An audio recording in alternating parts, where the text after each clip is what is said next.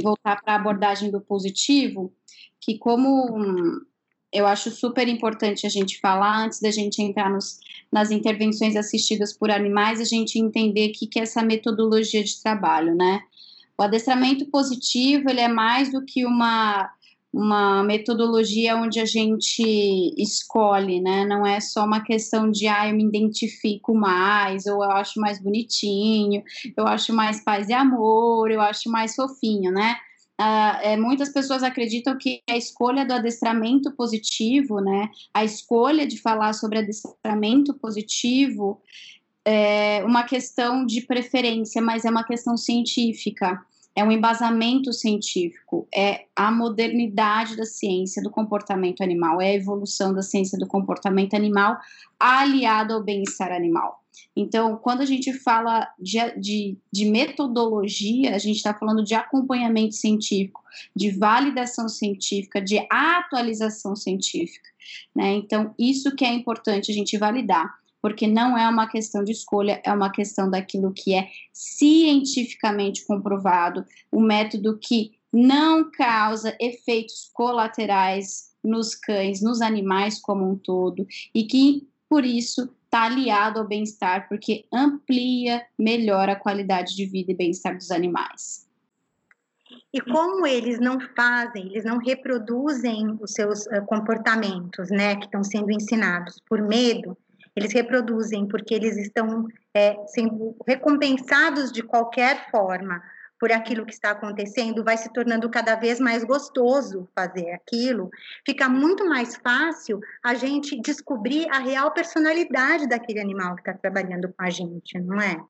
É, porque o que, que acontece, né? Quando a gente trabalha com adestramento positivo, a gente tem um ponto que é importante, que é a não supressão da linguagem corporal, que é aquilo que a gente tanto fala para as pessoas, o quanto é importante. É, na verdade, dos, dos elementos o mais importante. Porque o que, que acontece, né? O que, que é a punição? A punição é o desconforto, né? E as pessoas podem achar, ah, é maus tratos, é judia. Não precisa ser nada muito brusco. Qualquer desconforto que vise, que preze por interromper aquele comportamento por meio de uma inserção de um desconforto, é punição. Né? Então, naquele momento que você está aplicando uma punição, seja usar enforcador, seja barulho de latinha, seja spray de água, sejam simples toques no fundo, não importa o que você faça. A inserção de desconforto vai suprimir a linguagem daquele cão. Porque qual é a intenção da punição? Interromper aquele comportamento. E por isso que a punição positiva não é utilizada. Porque se a gente não entende as causas do que leva aquele comportamento, não entende as raízes daquele comportamento, a gente vai suprimir uma linguagem, ou seja, a gente vai impedir que o cão continue a expressar o que, que ele está querendo nos comunicar, nos alertar, nos avisar, nos sinalizar, e a gente vai apenas interromper aquele comportamento sem entender a fundo o que, que ele significa.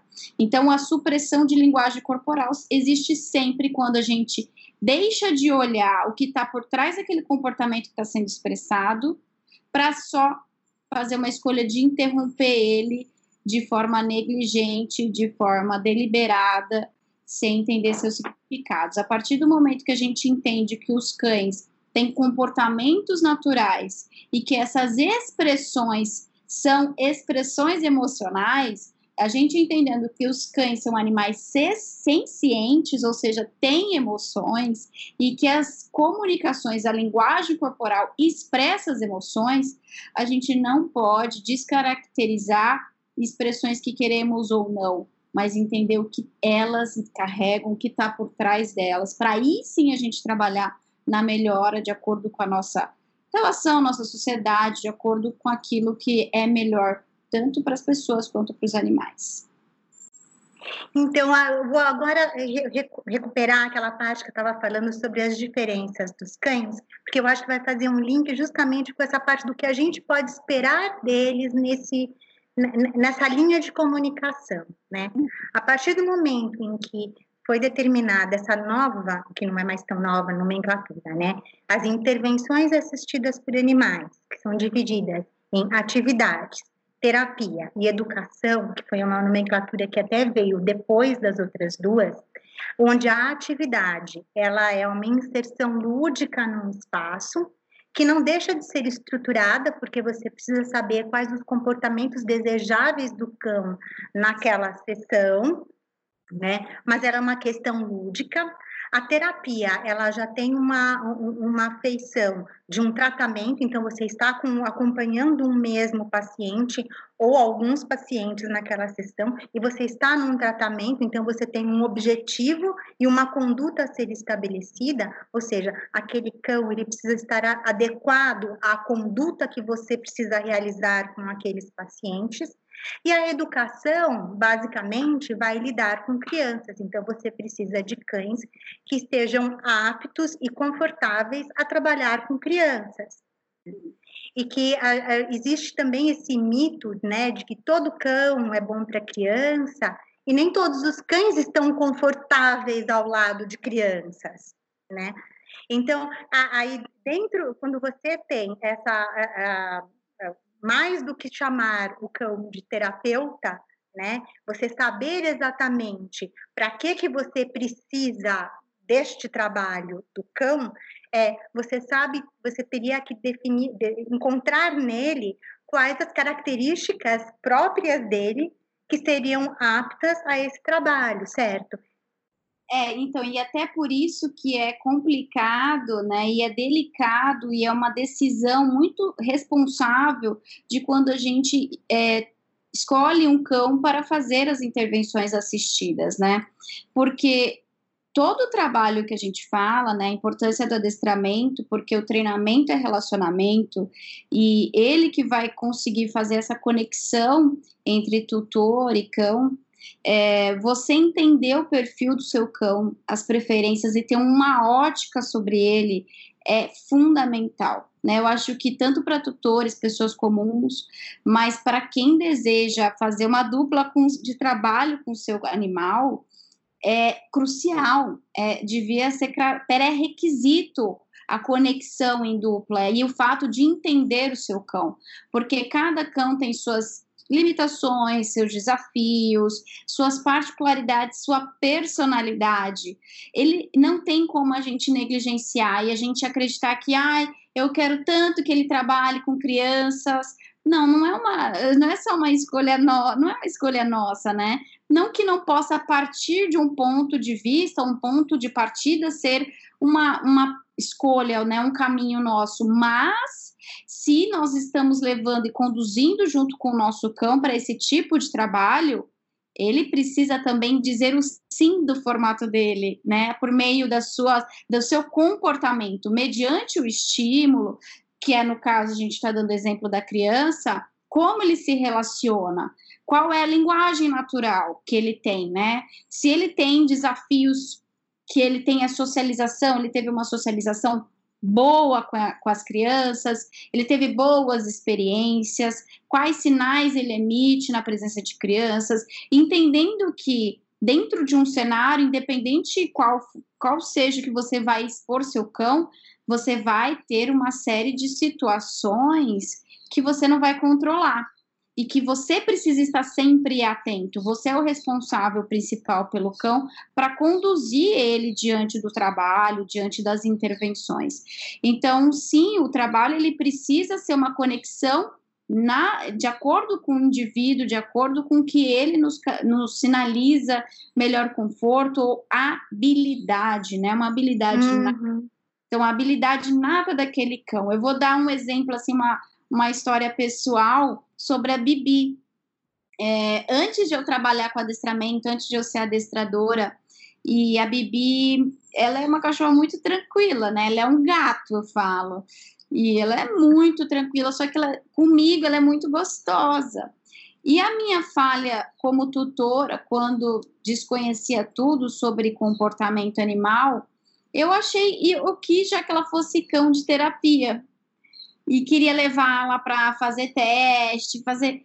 E enfim, acabei não levando, mas era um sonho que eu tinha e que quando eu aprendi sobre adestramento e até inclusive fiz os trabalhos na parte das intervenções, tanto nos projetos educativos quanto em hospitais, é, eu vi que o que eu faria com a Bibi seria uma judiação, seria eu, eu iria levar os níveis de estresse dela em níveis altíssimos, porque ela é uma cachorra extremamente reservada, ela é uma cachorra extremamente sensível, ela é uma cachorra que não se daria bem para esse tipo de trabalho. Eu poderia treinar e melhorar ela por uma questão de convívio, mas por uma carga de trabalho, nossa, inaceitável, inaceitável. E, em assim, relação a isso que você está falando, lembrei de uma coisa, Carla, essa questão dos hospitais. Por exemplo, você querer que um cão que tenha muita sensibilidade olfativa trabalhe em hospital, é uma coisa que vai contra a própria, é, não é mais do que índole, né? É características físicas e fisiológicas dele, né? Porque o hospital é um lugar que tem muito cheiro e ele pode ser um lugar estressante em, em função disso, né? Do excesso de odores fortes para um cão normal.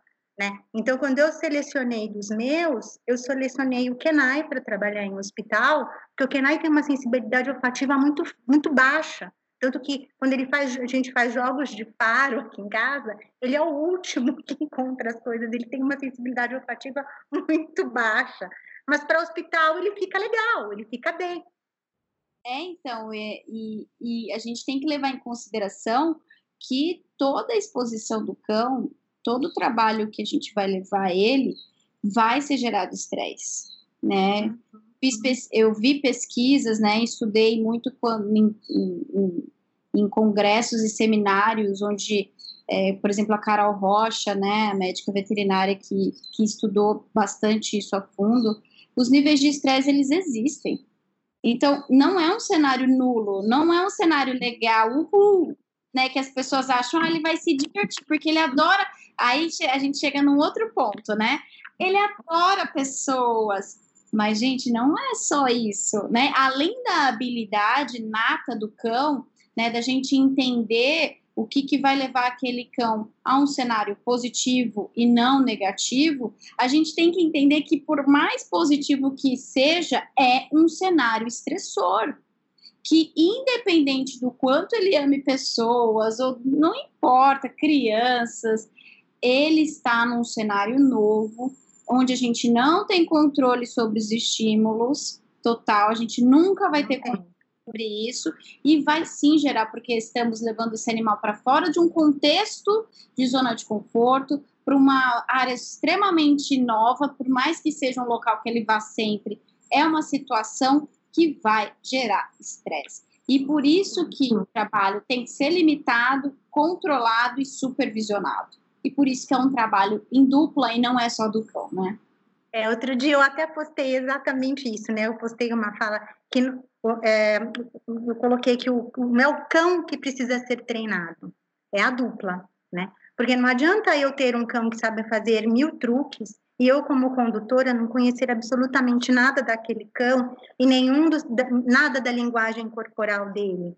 Quer dizer, eu estou ali como um fantoche, eu só estou. É, ele não é uma máquina de fazer truques. Então, na realidade, mais importante do que ele fazer qualquer truque é ele estar absolutamente conectado com o condutor dele, né? Que entenda essa linguagem.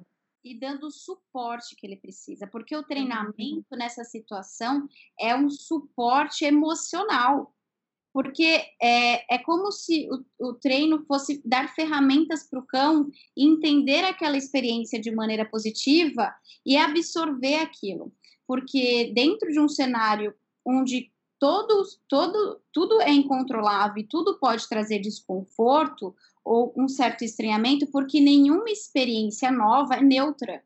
Isso é importante uhum. de fazer as pessoas entenderem. Nada que é novo é neutro. Tem, vai ter alguma, alguma latência negativa ou positiva. Então, o treinamento dá um suporte para a gente fazer com que a latência seja positiva, para que a gente traga para o cão, olha como está tudo bem, tá tudo certo, tá tudo sob controle. Então é a melhor forma, o treino, a relação, né, com o do cão com o tutor, né, que é a dupla, vai fazer total diferença para que ele consiga ter ferramentas e suporte emocional para falar, ai, para falar, né, mas para né, interpretar Sim. emocionalmente. Tá tudo bem, ufa, tá tudo bem. Porque quem é meu suporte, quem tá comigo, tá, tá me comigo. dando tá, tá me dando esse alívio, tá permitindo.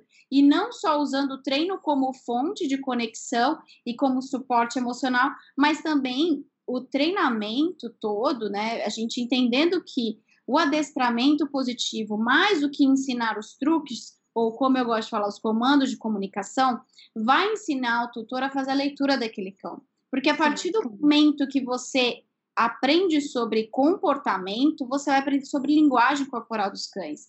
E a sua capacidade de fazer a leitura do seu cão vai ser mil vezes melhor.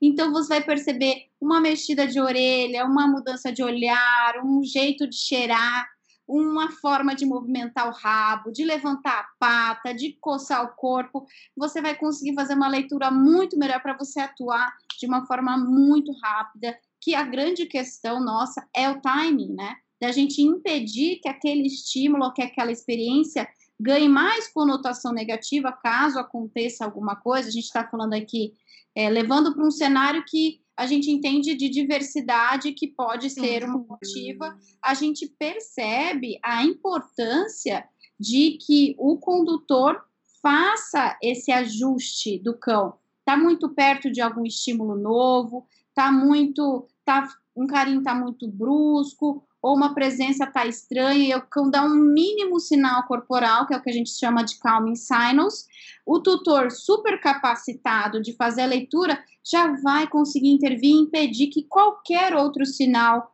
maior venha acontecer. É, e assim, e a individualidade de cada cão, né? Por exemplo, dos meus, né? O Terra Nova e o Poodle, eles têm formas de me mostrar isso completamente diferentes, né?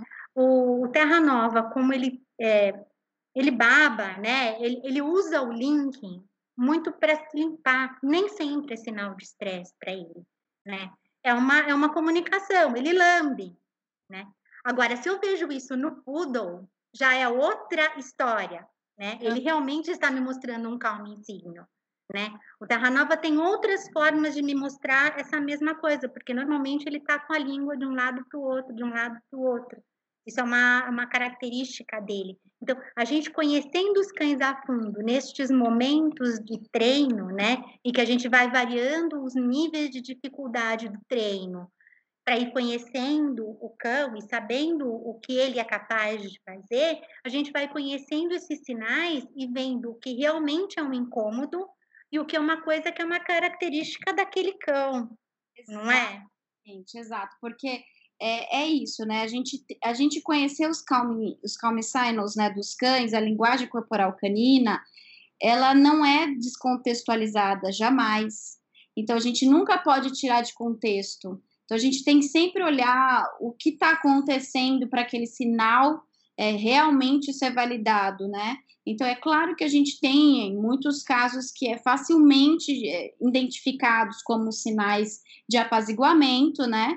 Mas é sempre contextualizado. E mais do que contextualizado, como você disse, individualizado. Porque cada cão, né, pelo seu porte, pela sua raça, ou pela sua não raça, né, por ser vira-lata, cada cão vai ter os seus sinais mais utilizados, assim, as expressões que ele tem mais é, habilidade de demonstração ou até potência, outros sinais que ele não, não vai ser sinais corporais, né? Vai ser outra coisa que pode ser simplesmente sinais ou movimentos que não estão relacionados aos calming signs. Então, é importante isso.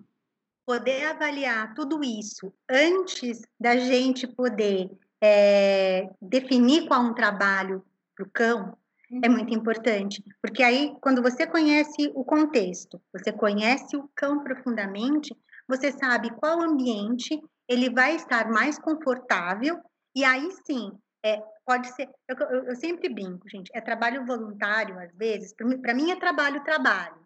Mas ou é trabalho ou é trabalho voluntário. Mas isso é para o ser humano. Para eles tem que ser diversão. Sim. Então é. eles não eles não estão trabalhando, né?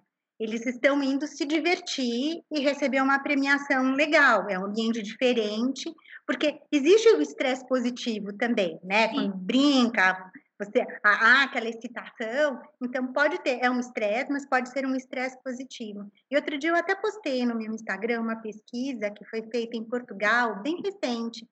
É, e eles avaliam justamente essa questão do, do cortisol nos cães e aliam a, a, ao, ao, ao, condutor conseguir verificar os níveis de estresse, né, os calming signals, ou não, né?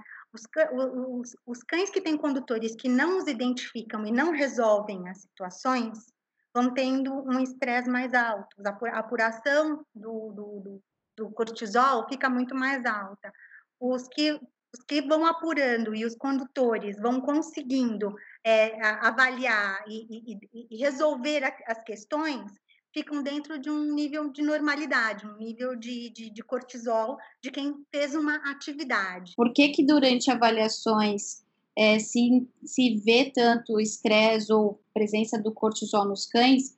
É, na verdade, muito mais do que ser estressor, né? Porque pode ser um estresse positivo, é a negligência da, das pessoas que levam seus cães para esse tipo de trabalho, intervenção, e não participam do treino, e não treinam seus cães, e não aprendem sobre treinamento, e não aprendem sobre adestramento, e apenas é, é uma forma de humanização, né? É uma forma de humanização, porque você acha legal, você quer, você gosta, o seu cão para você é um herói, é um terapeuta, e você quer levar esse contexto para o mundo inteiro e achar que pronto, tá tudo certo. Então, não quer, não, não busca esse aprendizado. É claro que é uma ignorância nos sentidos mais amplos da palavra, tá? Não nos, na conotação negativa de não sabermos a importância de peraí,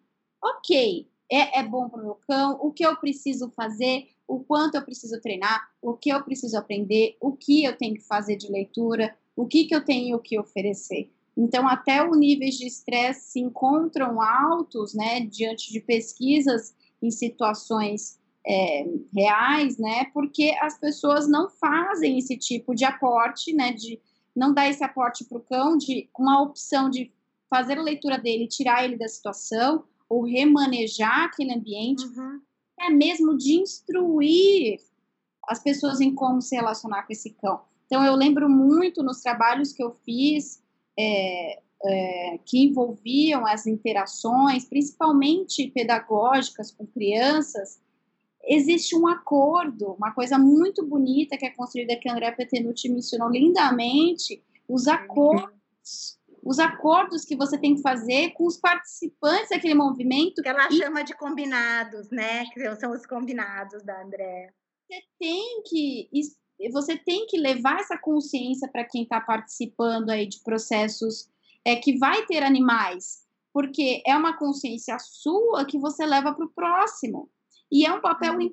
Importantíssimo dentro de uma intervenção, você, além de tudo, além dos frutos, dos ganhos, porque o interesse da participação dos animais, né, é os frutos positivos que eles, que eles conseguem extrair desses desenvolvimentos, dessas relações de desenvolvimento humano, mas o quanto nós podemos levar para essas pessoas também o aspecto e a visão sobre os cães, né? Então, é, é, importante que a gente também entenda que é um papel que vai muito além da colocar o cão numa situação de trabalho, de levar ele para uma intervenção ou de fazer com que ele seja um cão de intervenção, né? É um, um olhar muito mais amplo e muito mais bonito.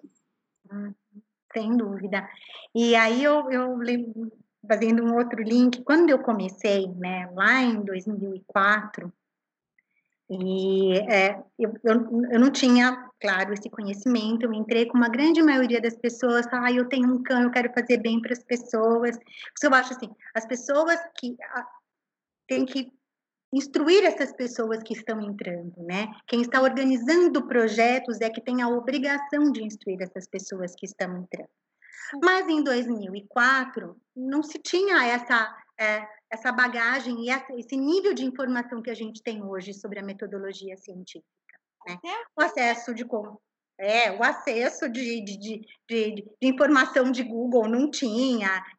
E assim, a gente começou com enforcador, né? Os meus cachorros trabalhavam com enforcador, que era o conhecimento que eu tinha. Eu ainda tinha sorte de trabalhar com uma pessoa que, eh, que fazia hoje que a gente chamaria de misto e que naquela época era o que se tinha acesso, né? Então fazia os reforços, mas a gente usava o, o enforcador, que era o que a gente conhecia de, de comando. E eu aprendi a, a, o malefício do enforcador na prática, né? Eu tive uma cachorra, eu tenho uma cachorra de nove anos hoje, que tem uma lesão é, de, de traqueia por causa do enforcador. E, e, hoje, né, é o que eu falo assim, a gente vai aprendendo com os nossos erros e é importante que a gente é, coloque isso e dizer que a gente mudou, né, que a gente errou, aceitar que errou e mudou, é, é completamente incompatível você pensar no enforcador e um trabalho positivo num, numa sessão de intervenção, certo? Não, não existe, né? Não tem, não tem cabimento. É, é claro que o que, que eu sempre falo, a gente permear por diferentes metodologias ou formas de conduzir nossos cães é natural, porque está todo mundo aprendendo, né? Então eu comecei a primeiros, as primeiras os primeiros cursos que eu fiz de adestramento eram mistos. Então era enforcador, era latinha, era spray de água, porque quando a gente está iniciando nossos aprendizados, a gente primeiro é que nem é, é, é, um iceberg. A gente começa pelo aquilo que está mais visível, pelo aquilo que está mais popular. Só que é o, exatamente o estudo e o seu aprofundamento que vai te mostrar, epa, peraí, será que eu tô, tô sendo superficial ou tenho que me aprofundar? E você vê a necessidade de se aprofundar e entende as consequências das ferramentas que você tem, das metodologias é extremamente incabível a gente pensar no, no enforcador e a gente escuta de muitos adestradores, ah, é só saber usar. É, é, é triste porque tudo, tudo bem, não é que tudo bem um tutor usar, ele na verdade não tem consciência, né? Ele não, ele não tem uma, um, uma responsabilidade profissional sobre aquelas recomendações. Ele simplesmente faz o que é popular, o que escuta, que está ainda mais em voga, é, em termos de popularidade, né? Uhum. Mas um profissional ou uma pessoa que está levando seu cão para uma experiência muito mais além do seu relacionamento, ela usar um enforcador ou ainda falar que é só saber usar é uma negligência com a própria profissão e com a própria condução do seu cão. Porque não tem, não tem sentido a gente utilizar um desconforto numa situação que a gente tem que trazer conforto. E por que, que não é só saber usar? Porque não importa o que você saiba usar, você não sabe para que, que ele serve. E ele serve para trazer desconforto. Não existe outra função do enforcador que não seja desconforto. Porque, ai, mas é só é, é só usar certo, colocar na posição certa, mais acima, tem um jeito certo. Eu fiz curso para como usar enforcador. Meu primeiro curso de passeio, eu aprendi exatamente como usar enforcador. Tem o lado certo para colocar, tem a forma certa para colocar, tem a posição correta para colocar, tudo com o objetivo principal de causar desconforto. Não existe possibilidade de ter outra conotação. Não importa se você usa um tranquinho leve, não importa se você usa um tranco forte, não importa se ele nem puxa, não importa se. Não importa.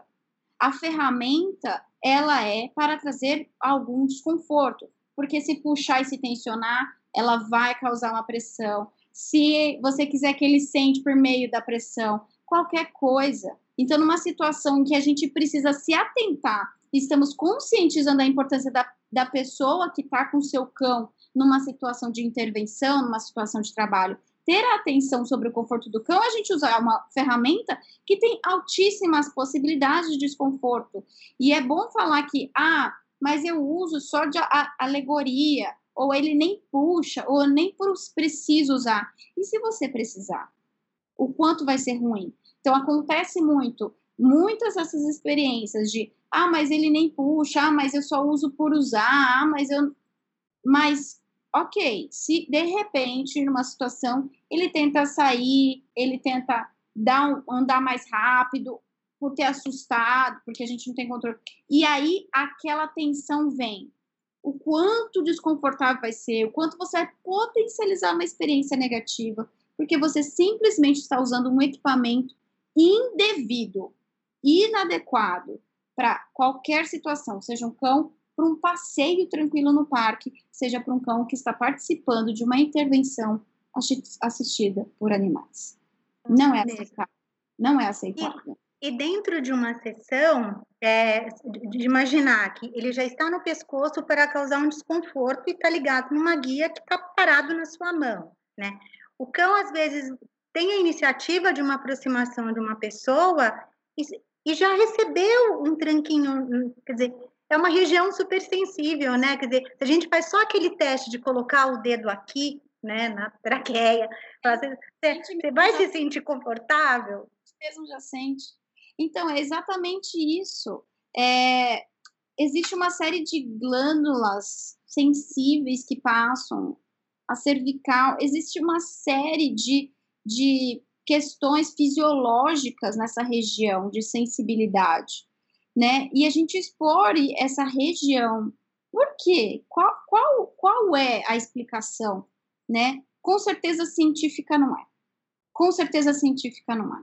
Não, e hoje, né, eu falo assim, com o passar, a gente tem várias outras opções de guias para usar, sejam peitorais ou não peitorais. Hoje a gente tem uma mescla né, de coisas com, com acesso, que estão vendidas em pet shops, não é nem que você precise mais pedir, porque antigamente, há uns anos atrás, você ainda tinha que importar, pedir em sites, pedir pela Amazon tal. Hoje não, eles estão acessíveis em grandes pet shops, em pequenos pet shops, né? Então, hoje eu acho que já não existe mais desculpa, né? Primeiro que a gente tem a informação livre no computador, as pesquisas, as informações, é, os grandes adestradores que estão fazendo cursos, né? No, no, na educação canina tem um, um módulo que só fala sobre isso, né? Mostra as fotos, em como, é, quais as lesões na foto, o que, que pode acontecer. Então, a gente hoje tem a, a informação disponível, né? Não existe mais desculpa para esse desconhecimento e para você entrar numa situação tão delicada que é como dizer, colocar um cão a serviço, né? Porque na realidade é bem isso, você está colocando um cão a serviço com qualquer método que possa causar desconforto para ele. Eu falo assim, para eles tem que ser bom. Eles trabalham comigo, mas todas as sessões que, nós, que eu participo com eles, para eles tem que ser muito positiva, tem que ser bom. Né? No dia que eu aparecer com a bandana na porta, porque na realidade eu faço o seguinte, eu venho com a bandana, vai, vai um de cada vez trabalhar comigo, eu venho com a bandana, vem todos, e eles querem saber quem que vai trabalhar. Aí eu coloco, é o primeiro marcador que eu coloco, falo, vai trabalhar você, e aí eu coloco a bandana, todos os outros saem desenchavidos, e o que está com a bandana já está se sentindo, falar, ai, quando é que nós vamos? É para entrar no carro. É a leitura dos sinais, né? A gente usa o que a gente chama de estímulo discriminativo, né? Para associar aquele estímulo, aquele, aquele, aquele, aquele objeto, enfim, a bandana, como uma característica do trabalho. E ali, nesse momento onde você tem um elemento associado com esse tipo de trabalho e serviço, a, a, animação do cão, qual é a linguagem que ele dá, ali você já está fazendo a leitura dele e de como ele tem, qual é a relação que ele tem com esse trabalho. Até vou falar para quem quiser mandar perguntas sobre, é, sobre a questão de cães, que a gente está falando, os cães chamados cães de terapia, cães de intervenção, então quem quiser fazer perguntas sobre o tema, tá? Que a gente, no final, eu dou uma olhadinha aqui para a gente responder. Mas é isso que é o mais importante, né? A gente a gente está fazendo a leitura desde o começo do animal, né? Que esse tipo discriminativo é, é essencial. Esse seu cão que você conhece bem, né? Se aquele horário que foi determinado para o trabalho é um horário adequado para ele, se, o, se, a, se a sessão que está sendo proposta é uma sessão que para ele é adequada. Todas essas características do trabalho, é, eu acho que tem que ter, é, o, o voluntário que, que seja para trabalhar, ele tem que estar informado que ele tem que avaliar as, as possibilidades daquele seu cão, né? Então, infelizmente, não é o teu horário. Ah, eu só posso trabalhar o trabalho a uma da tarde. Mas o teu cão está bem a uma da tarde, né? É o seu horário de trabalho. Por exemplo, aqui em casa, é, o Simba e o Mel não trabalham bem no período da tarde, assim, logo depois do almoço. É um período que fisiologicamente eles gostam de tirar uma cesta. A Moana, ela acelera logo depois do almoço. Ela entra, ela fica pilhada. Então, quer dizer, é, ela tem um, um up de energia nesse horário. Então, pôr ela para trabalhar nesse horário, para mim é muito fácil, né? uhum. né? Porque ela está muito ligada, está muito acesa. Então, quer dizer, é uma característica dela. Então, eu tenho que adequar o meu trabalho aos horários desses cães. E eu acho que isso é uma coisa que é muito importante para você ter um cão, cão de terapia feliz, você tem que pensar nesse contexto geral, né, Carla? É, todos Sim. esses aspectos do cão. Inclusive nas especificidades do dia, né? É. Porque tem dia que simplesmente aquele cão dá sinais de que não tá bem ou que não tá, tá alguma coisa que às vezes não é necessariamente clínica, né? Mas é simplesmente uma situação. É um ser vivo, né?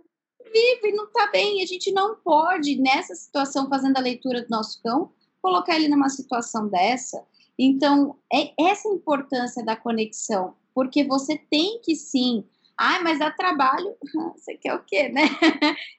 não é, é, e é por isso que eu falo de humanização nessa situação, nesse contexto, por mais inocente que seja, ou por mais benevolente que seja a nossa intenção, né? Porque não é a questão não é a intenção, mas a nossa ação que ela vai determinar o que é bom ou não para aquele, principalmente para aquela situação dos animais com as pessoas. Então, a, a questão é, você precisa sim, precisa calcular que seu trabalho tem que ter garantia que o seu cão está bem que você está trabalhando, escolhendo horários, determinando o local, a forma, os estímulos que ele vai trabalhar, os dias, a quantidade, a frequência, tudo baseado nos sinais e naquilo que é melhor e mais confortável para ele, mais positivo para ele. Não dá para a gente negligenciar isso, porque se a gente negligencia, a gente humaniza. Porque é o que é bom para mim, o que é melhor para mim, é quando eu posso, é quando eu quero, do jeito que eu quero, no lugar que eu quero, com o público que eu quero, com que eu me sinto melhor, com que eu acho bom, com que eu, eu, eu, eu, o animal é apenas uma ferramenta do seu ego. Apenas. Porque você quer fazer o bem usando o seu animal, usando literalmente ele para satisfazer uma necessidade egóica. E eu falo isso, assim, não falo, isso não é um, um julgamento e tentando é, colocar uma, uma conotação extremamente negativa, é, é porque eu já fui essa pessoa, eu sei qual é essa sensação, o que, que me levou e motivou a um dia querer que a Bibi participasse, né? E tudo bem, tá tudo bem a gente ter como ponto de partida, mas a gente não pode usar isso pra, como base para condução, porque é, eu, antes de, como eu falei, antes de trabalhar com adestramento, antes de entender, tive a mesma motivação por uma, ah, quero fazer o bem e levar a Bibi porque eu acho que vai ser legal para ela. Nem sabia, ou nem fazia ideia, não conseguia fazer a leitura da cachorra que estava na minha casa. Então, é sempre sair dessa zona. Não é o fato de estar nela ou passar por ela, é o fato de saber caminhar, se transformar por meio dela. Tá tudo Exato. bem tudo bem você começar assim, todo mundo começa de algum lugar. Exato. E o negócio é você saber se transformar. É você falar, ah, tem mais profundidade. Aí você falar, ok, vamos por esse caminho porque é o melhor. Não você falar assim, ah, não, aí vai me dar trabalho, aí eu não quero. Não, não é, não é por aí. lá em 2004, né, essa cachorra que trabalhava comigo lá em 2004, quando ela estava cansada da sessão, eu não tinha a menor ideia nessa época do que era linguagem corporal nem nada, mas quando ela estava cansada da sessão, ela cavava o chão, né? Hoje eu me pergunto, né, até ela chegar nesse ponto de cavar o chão, quantos sinais ela deve ter mostrado para mim? Falar, Anitta, por hoje já deu, por hoje já deu, por hoje já deu. Porque antes a, a visita era determinada em uma hora, né? Então, a gente entrava e depois chegava alguém que avisava, não, a visita acabou. E hoje eu tenho consciência que isso não é assim, né? Quer dizer, a gente vai vendo, a visita para o cachorro pode acabar muito antes disso. E a gente é que tem que estar tá habilitado a perceber isso. Exatamente. É, é, é um aprendizado, é todo mundo aprendendo. A ideia aqui que eu gosto de passar é de chocar com algumas formas de falar para que a gente chacoalhar, sabe? Porque uhum. a gente tem que ter esse chacoalhão de. Cara, como eu falei numa outra live, não é de pelúcia. Você não está levando um bicho de pelúcia para uma, uma, uma situação de trabalho de serviço. Você está levando um ser vivo. Eu queria te cutucar agora com uma coisa que você me falou outro dia e que eu achei sensacional. É, gente, algumas coisas a gente até modela, a gente prepara no campo, a gente sabe que ele tem um medo de secador, você tira, você vai sensibilizando com os barulhos de secador e tal. Mas a gente tem que deixar para usar essa, esse, esse extra, né, no momento em que acontecer alguma coisa fora do nosso contexto, né? Então, hum. quer dizer, a gente até prepara melhor os nossos cães para eles trabalharem numa situação que nem sempre é de exato conforto deles. Mas esse extra, ele tem que ser usado numa forma, num momento em que realmente precisar. É isso? Eu, eu, é eu entendi certo? É, não, não sei qual contexto que, que você está falando necessariamente, mas esse recurso extra, né, esse reforço, né, alimentar, no caso, extra que a gente que eu gosto de usar, quando a gente insere o que eu chamo de 3Ds, né? A gente vai aumentar a distração, distância, duração, né? Então a gente vai exigir a mais do cão, mas no sentido sempre como você mesmo mencionou do estresse positivo, porque é o desafio. Todo desafio, ele tem o seu índice entre ser altamente frustrante e negativo e ser altamente motivador e positivo, dependendo de como a gente conduz e o nível de exposição que a gente dá, né? Em como a gente expõe aquele cão e prepara ele. O desafio, ele não é, ou a, a limitação do cão não é uma chancela onde dali não passa mas você tem que saber como fazer acionar para que ela abra e você ganhe cada vez mais espaços. Então, assim, por exemplo, o fato da Bibi ser super sensível não significa que eu não possa permitir ou não possa trabalhar nela numa melhor relação com, com carinho, com toque, que é o que eu faço muito com ela. De passar por debaixo da perna, receber petisco de outra forma, conseguir interagir com movimentos corporais diferentes, com bater palma, que é uma sensibilidade que ela tem mostrado. Isso, na verdade, é um sinal para a gente trabalhar melhor os nossos cães de forma ainda mais respeitosa. Entender os desafios e as limitações dele é, é um convite para que você melhore o comportamento. E é aí que entra os reforços extras, a atenção extra, porque a gente sabe que está trabalhando com um desafio.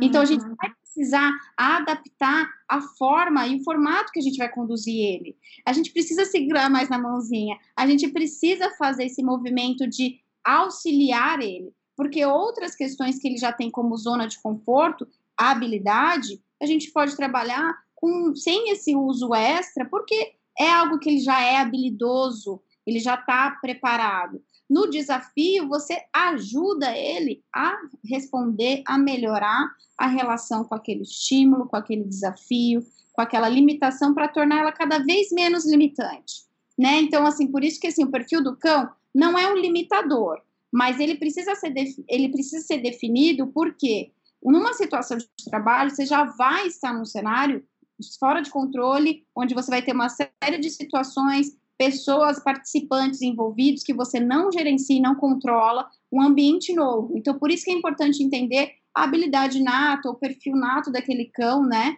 Porque você já vai expor ele a mais. Então, só o fato de ser uma situação de que ele já é favorável e já responde bem, já vai trazer para você encargos em um trabalho e uma dedicação para que você mantenha uma boa resposta. Então, imagine um cenário que ele já não tem habilidade, que já é desafiador, que já é uma limitação, você tentando inserir ele dentro de um contexto de, de trabalho, de serviço, e você vai sobrecarregar. Você não vai conseguir ser gradativo. Você uhum. Então, isso que eu falo sobre o extra é exatamente você vai expor de forma gradativa, mas vai oferecer uma vantagem porque ele está passando por uma limitação nata. Hum, entendi. Eu, eu Você, tem pergun Você tem perguntas para responder aí? Vamos ver aqui se temos dúvidas. E para cães guia, por terem que guiar uma pessoa sempre, será que sobrecarrega o animal? Então, aí a gente tem que fazer uma diferenciação. O cão guia é um dos cães de assistência. Cães de assistência não são cães de intervenção. Então, isso é uma das, das coisas que precisam ficar muito claras, né? Então, a gente tem os cães de assistência, que são, são, são selecionados e treinados para uh, trabalharem com uma única pessoa. Então, eles são treinados para trabalhar com uma deficiência seja a deficiência é, de visão, seja a deficiência auditiva, seja são cadeirantes, sejam pessoas que tenham é, epilepsia. Os cães são treinados para aquela deficiência e, mais importante, para as necessidades de um único indivíduo que nem sempre é igual um para o outro. Esses são os cães de assistência. Os cães de intervenção são os cães de atividade, terapia e educação. Eles são selecionados e treinados para cada uma dessas três modalidades. Então, são coisas diferentes. Não se pode confundir os cães de assistência com os cães de intervenção assistida. Importante, né? Fora que os cães guia, né? Eles, desde a matriz, né? Desde a filhote, eles nascem num contexto diferente com uma relação totalmente diferente, tanto que é, é, é até inacessível financeiramente, né? Bem custoso um cão guia, né? Ele precisa de um patrocínio, porque tem, tem um histórico, né? Pra, pra, é, ele precisa ir primeiro para uma família socializadora. Eu vou me atrever a entrar aqui, porque não é o meu métier, mas é importante para mim. É, eu, essas coisas que eu sei são importantes pra, justamente para mostrar para as pessoas que existe uma grande diferença. Né? Ah. Então, eles são selecionados na ninhada, passam por uma família socializadora, e aí eles vão para um treinamento básico, em que aí vai se selecionar quais os que realmente têm aptidão para seguir como cães de assistência. Né? Então, são vários selecionados e poucos realmente têm aptidão, porque os que têm aptidão fazem isso por prazer, né? Então, a, a, a, esse grande caminho do cão de assistência, que varia, eu, tem, eu acho que em volta de um ano e meio, dois anos, né, entre nascimento e entrega de um cão pronto, são é, quase dois anos de investimento para se ter esse, esse cão habilitado para trabalhar numa função. Os cães de intervenção, eles são selecionados também para as modalidades é que ele pode ser selecionado como um cão adulto, né? Ele pode ser selecionado um cão resgatado. Então, e aí, mas aí a, a, a seleção, o treinamento e o preparo vão ser diferentes, né? Aí você pode dizer melhor do que eu. Cada cão vai ter suas peculiaridades. Se ele veio de um abrigo, ele vai ter que passar por um, por um, foi selecionado num abrigo, porque, por exemplo, o Kenai foi selecionado num abrigo porque ele gostava muito de gente, tinha características básicas para o que eu queria fazer. Mas aí ele passou por um ano de dessensibilização e apresentação para as coisas que eu ia precisar trabalhar, né? É, tendo o apoio de um adestrador para poder estar tá apto a voltar a trabalhar. Então, são coisas diferentes. Eu acredito que a gente conseguiu trazer aí para as pessoas, principalmente, que eu acho que é o papel mais importante de conscientização, né, em termos de metodologia, importância do treinamento. Treinamento não é uma escolha para quem quer se aprofundar nisso e, e, e quer ver seu cão nesses tipos de trabalho de intervenções. É, não é uma escolha no sentido de que é uma necessidade de trabalho, assim como nós profissionais precisamos nos capacitar para qualquer cargo ou função que a gente queira, a gente precisa capacitar os nossos cães e nos capacitar. E como você diz, que eu achei extremamente válido e coerente, e é isso, é uma dupla, não é só o seu cão. E você é responsável por ele, por ser o animal racional conduzindo um ser vivo nessas participações de desenvolvimento humano. E agora a gente vai poder espalhar essa mensagem aí cada vez mais. Muito obrigada, minha linda, adorei. Obrigada pelo convite mesmo. Um beijo, tchau, tchau. Beijo, tchau.